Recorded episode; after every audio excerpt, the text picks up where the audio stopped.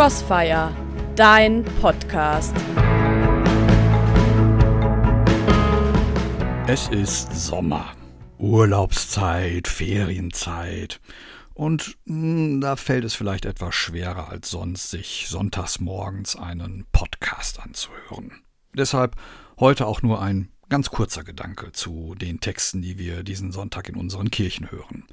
In denen geht es darum, dass Jesus seinen Freunden einschärft, sich nicht um die weltlichen Dinge zu sorgen, sondern um die ewigen. Nicht auf das Brot zu schauen, das wir zum Leben hier brauchen, sondern auf das Brot, das uns das ewige Leben bringt. Harter Tobak, ich weiß, und typisch Kirche, weiß ich auch. Typisch schlechtes Gewissen machen wegen der Dinge, die eigentlich doch schön sind. Aber darum geht es nicht, sondern es geht um Freiheit. Freiheit von den Dingen, die zwar auf den ersten Blick ziemlich schön und cool daherkommen, die uns aber letztlich abhängig machen, weil wir uns von ihnen gefangen nehmen lassen. Glaubst du nicht? Dann pass mal auf, ich erzähle dir von einem Mann, der schlenderte zerstreut und orientierungslos durch die Straßen, als er einen riesigen, wunderschönen Berg aus Gold vor sich sah.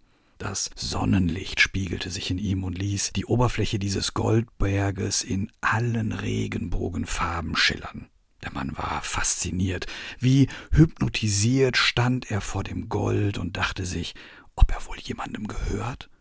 Er sah sich in alle Richtungen um, doch es war niemand in der Nähe. Er wartete, Stunden über Stunden, doch niemand kam und beanspruchte den Goldberg für sich. Irgendwann trat er deshalb schließlich an das Gold heran, berührte es und wunderte sich. Es war warm, es fühlte sich gut an. Der Mann strich mit den Fingerkuppen über das Gold und genoss die perfekte Glattheit, die wunderbare Helligkeit und Schönheit des Goldes.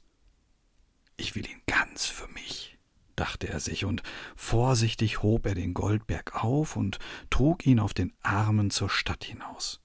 Völlig berauscht kam er bald in den Wald und steuerte auf eine Lichtung zu. Dort angekommen, stellte er ihn sorgsam ins Gras und setzte sich davor, um ihn in der Nachmittagssonne zu bewundern. Es ist das erste Mal, dass ich etwas so Kostbares ganz für mich habe, etwas, das nur mir gehört, mir ganz allein, dachten in diesem Moment der Goldberg und der Mann zugleich. Und wem das zu episch ist, hier das Ganze noch einmal als Schwarzbrot. Denn ein kluger Mann meinte einmal, jeder Mensch ist irgendeiner Art von Knechtschaft unterworfen. Das ist eine offenkundige Erfahrung, die wir in oder um uns machen.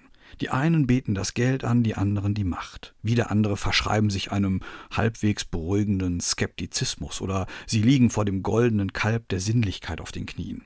Eine ganz entsprechende Erfahrung wird uns aber auch im Umgang mit den erhabeneren Dingen zuteil. Wir gehen in eine Arbeit auf, widmen uns einem mehr oder weniger wichtigen Vorhaben, wir engagieren uns für eine wissenschaftliche, künstlerische, literarische oder religiöse Aufgabe.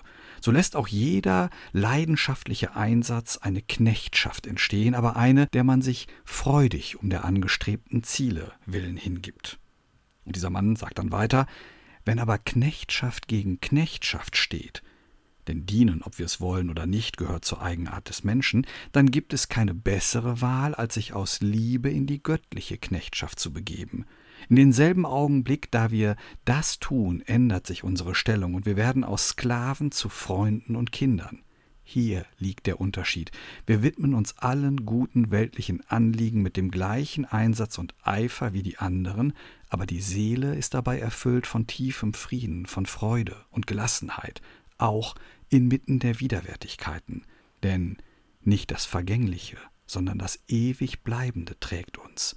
Wir sind nicht Kinder der Magd, sondern der Freien. Tabor Pray Network